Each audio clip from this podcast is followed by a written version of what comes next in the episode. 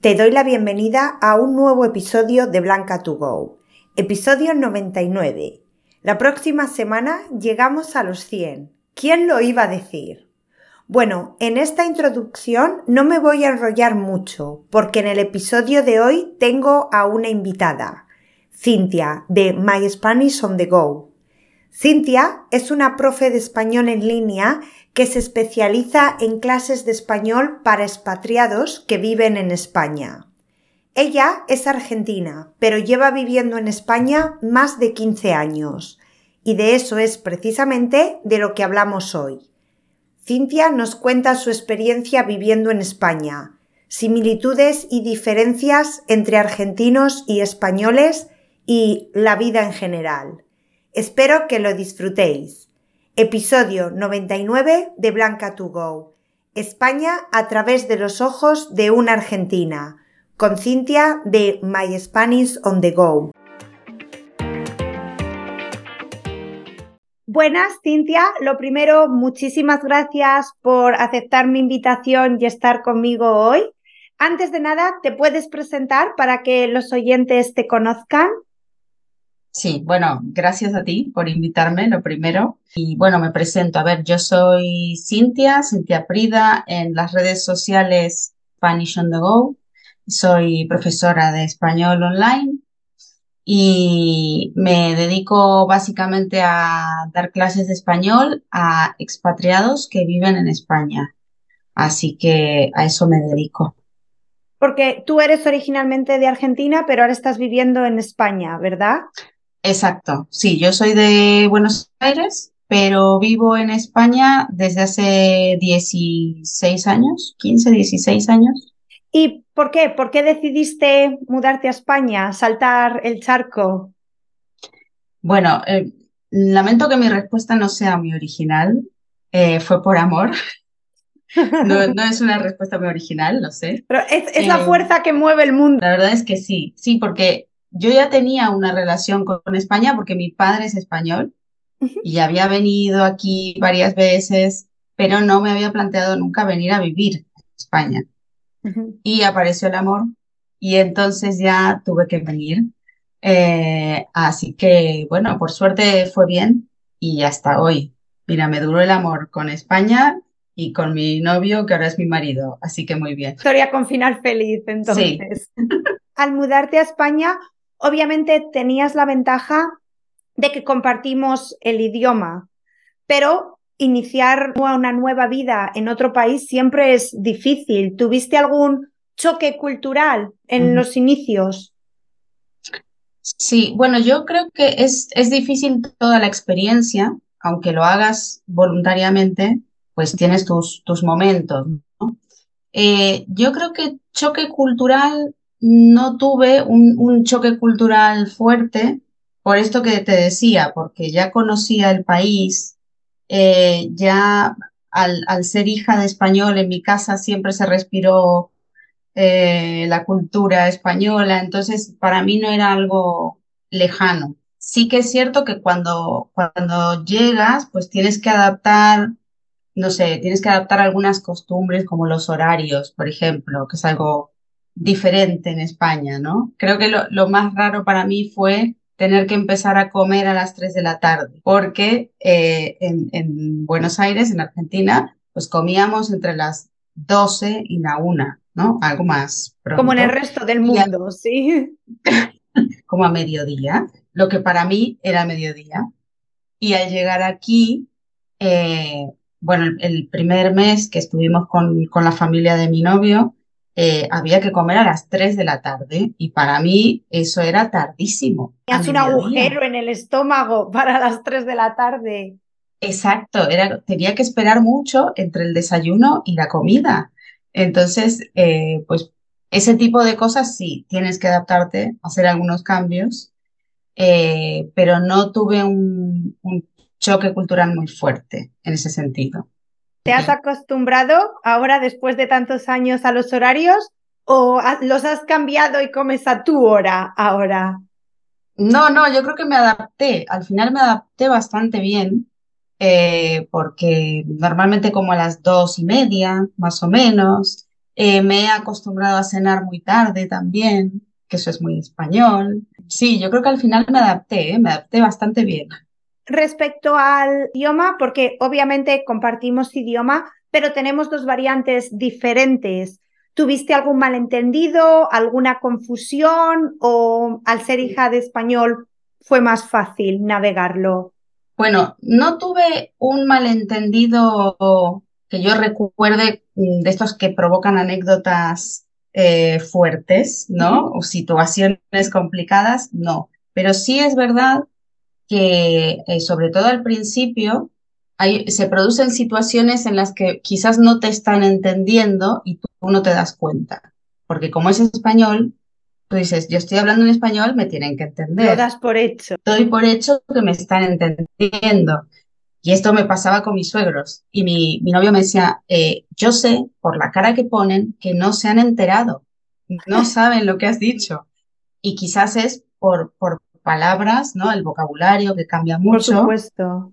Eh, no sé, si digo heladera en lugar de nevera o, o, con la ropa, ¿no? Siempre sale el tema de la, ropa. Eh, si digo remera en lugar de camiseta, cosas así. Sí, o pollera para las faldas. Pollera, exactamente. La pollera es una palabra clave, ¿no? O con la ropa interior también. Eh, la bombacha, que es la braga. Tú dices bombacha y te dicen, ¿cómo? Entonces, ese tipo de cosas, sí. Tener que ir cambiando o adaptando un poquito el vocabulario, más que nada para acercarte, ¿no? Porque tú cuando te das cuenta, eh, de ese cambio, pues intentas adaptarte para acercarte un poco y que no haya una barrera innecesaria. Exactamente, sí. Entonces, ese tipo de cosas sí. Eso sí, pero no he tenido una situación incómoda. Sí. Claro, quizás no me di cuenta, pero no, no, no recuerdo ninguna situación así. Probablemente no estabas con tu novio, que es el que te decía, no te están entendiendo. Exacto. Como no, es que yo sé que no te, yo le decía, pero sí, ¿cómo no me van a entender? Y me decía, no, no, yo sé por la cara que no te están entendiendo. Además es que la cara es muy obvia cuando no entiendes algo, es como una sonrisa y no hay comunicación, es como, claro. Pero tú dices, oh, claro, me están dando la razón. Yo supongo que eh, ellos querían eh, justamente que me sintiera cómoda, no provocar una situación así un poco incómoda o extraña. Entonces, claro, dirían, sí, sí, sí, sí, poco a poco fuimos adaptándonos. Y después de tantos años viviendo en España, ¿te has acostumbrado totalmente? Los horarios ya me has dicho que sí. ¿Hay algo de España o de los españoles que todavía te sorprende? Hmm.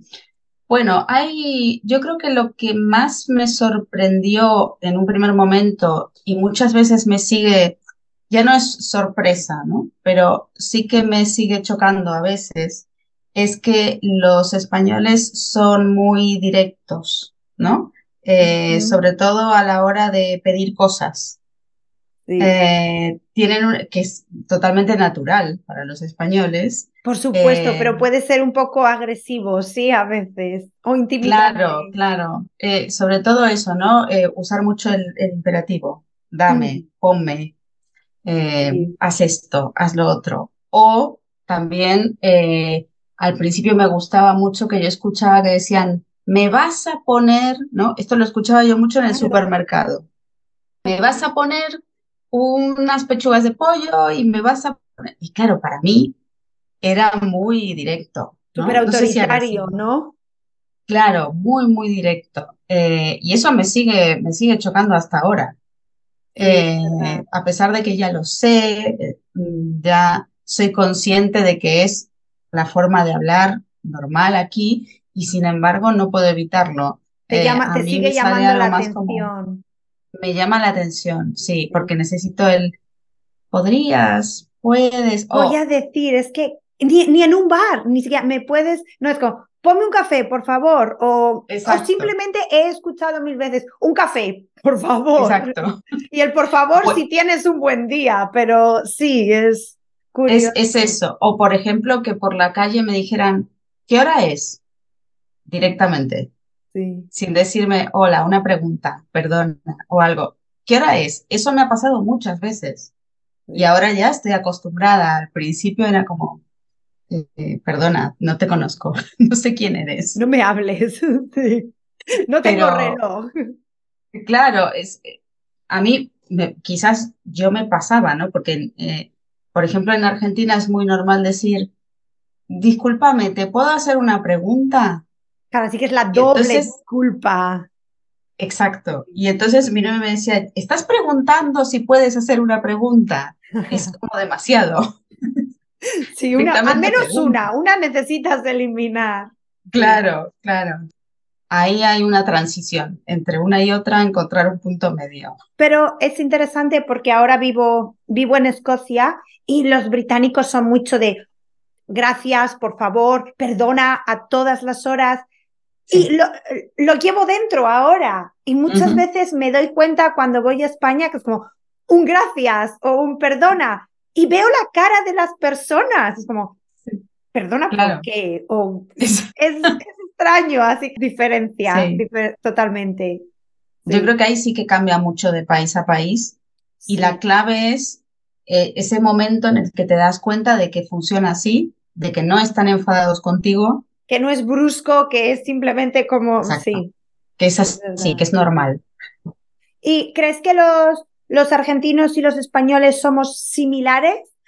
Aparte de lo directo de los españoles, los argentinos no tanto. Además de eso, ¿somos más similares o más diferentes? ¿Qué dirías? Yo diría que sí, que somos bastante similares. eh, creo que no hay diferencias muy grandes eh, en cuanto al día a día, a la manera de funcionar.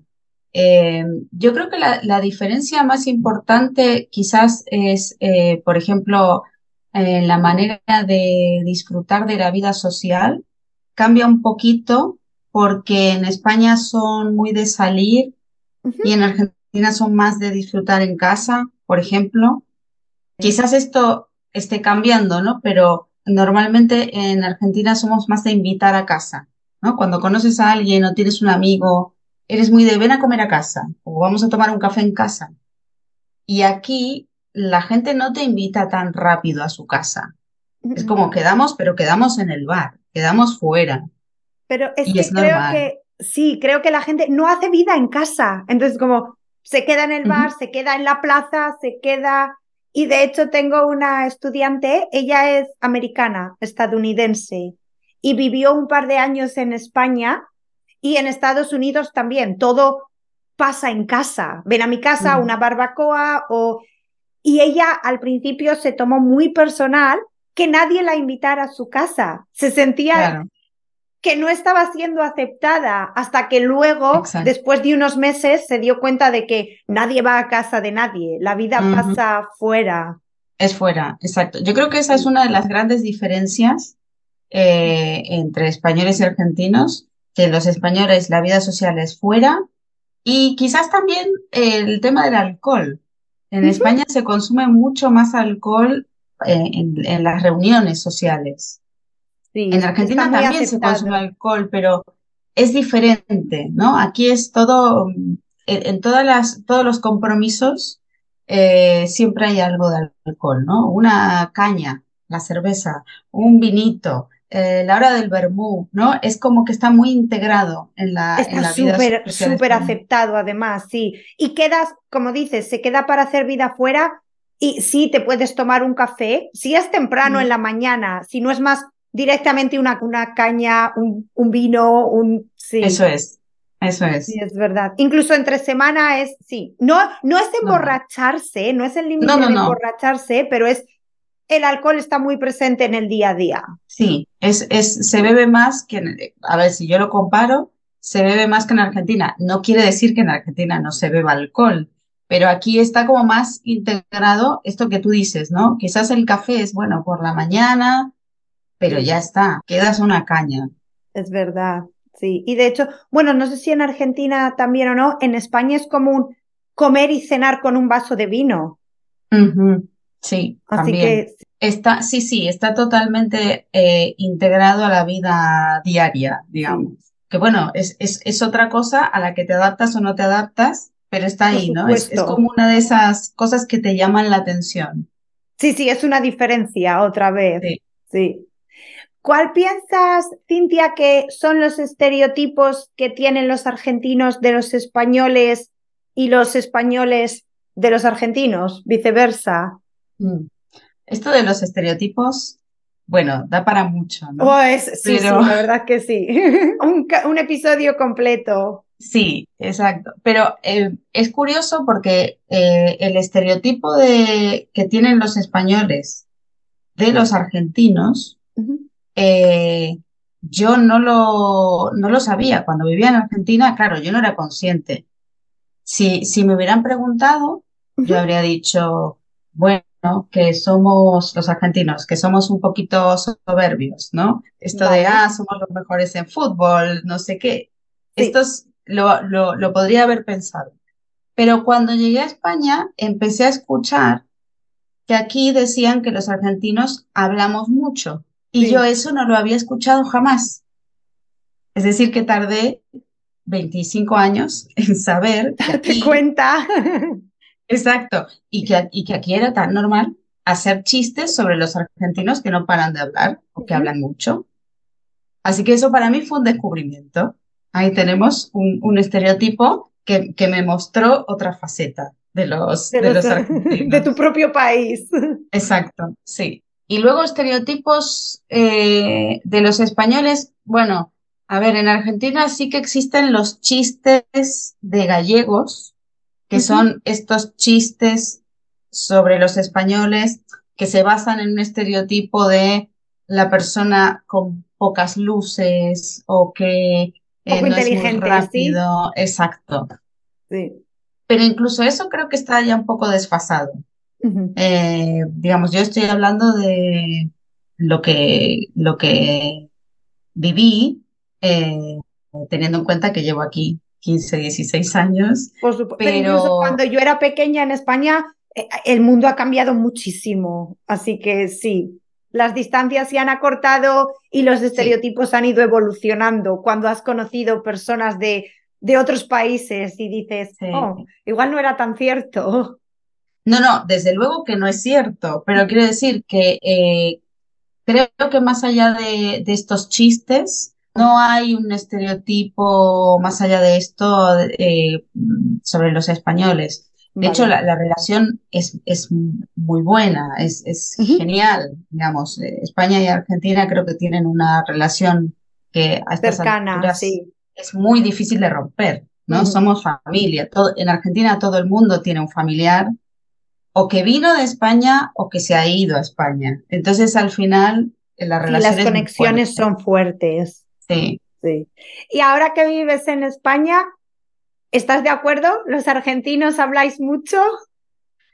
Irónico que, lo digan los españoles, porque no, no nos gusta estar callados tampoco. Yo, yo realmente creo, hay personas que hablan mucho, pero no, no diría que todos los argentinos hablan, no lo sé, no lo sé.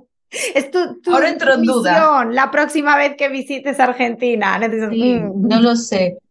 Sí es cierto que a veces eh, está relacionado con lo que decía antes. Los españoles en general son más directos y los argentinos quizás dan más vueltas para decirte lo mismo. Ah, vale. Entonces necesitan hablar más, por supuesto. Ahí hablamos más, eso es cierto. Sí. Probablemente de ahí viene el mito. Puede ser, puede ser. Y Cintia, llevas un montón de años en España, ahora vives en Madrid, pero has vivido también en Oviedo y en Málaga, creo, ¿sí? Sí, sí. ¿Cómo son las diferencias dentro de un mismo país? Porque es norte, sur, centro.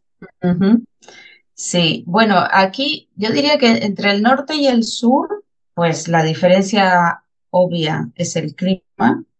Y el clima condiciona un poquito la, el estilo de vida, ¿no? Por supuesto. Em, pero creo que tampoco son tan, tan grandes las diferencias entre el norte y el sur eh, en cuanto a cómo te relacionas con los españoles, ¿no? O sea, yo cuando hablo con, con mis estudiantes eh, que, que, van a venir, dependiendo de dónde vengan, eh, sí que hay diferencias, pero no son unas diferencias tan grandes. Eh, Quizás eh, tienes que acostumbrar el oído a diferentes acentos, eso sí, Sí. pero más allá de eso, eh, creo que en el fondo no, no hay una diferencia tan grande. Quizás en Madrid sí se nota que tiene esta identidad eh, muy, muy cosmopolita, ¿no? Muy plural, porque aquí en Madrid estamos todos. Pues es una ciudad tan partes. grande, sí, no puedes comparar la población de, de Oviedo o de Málaga con Madrid. Exacto, es que Ma- Madrid es muy, muy plural, muy internacional, eh, muy abierta.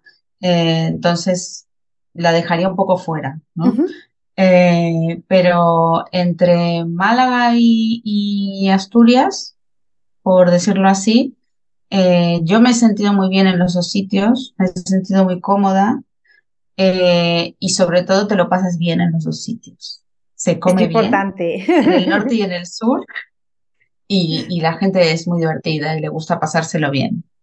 Sí. Así que sí, creo que eso es algo que unifica a todo el país, sí. Total, totalmente. ¿Cuántos, cuántos años llevas viviendo en Madrid? En Madrid llevo cinco años. Cinco años. ¿Y Sí. qué, qué es lo que más te gusta de Madrid y lo que menos? Mm. Bueno, lo que menos, puedo decirlo antes. Perfecto, adelante. Lo que menos me gusta de Madrid es que hay que esperar para todo, hay que reservar para todo, porque claro, somos muchos. Entonces, eh, si tienes que hacer trámites o si quieres ir a comer a un sitio, pues probablemente vas a esperar o tienes que reservar antes.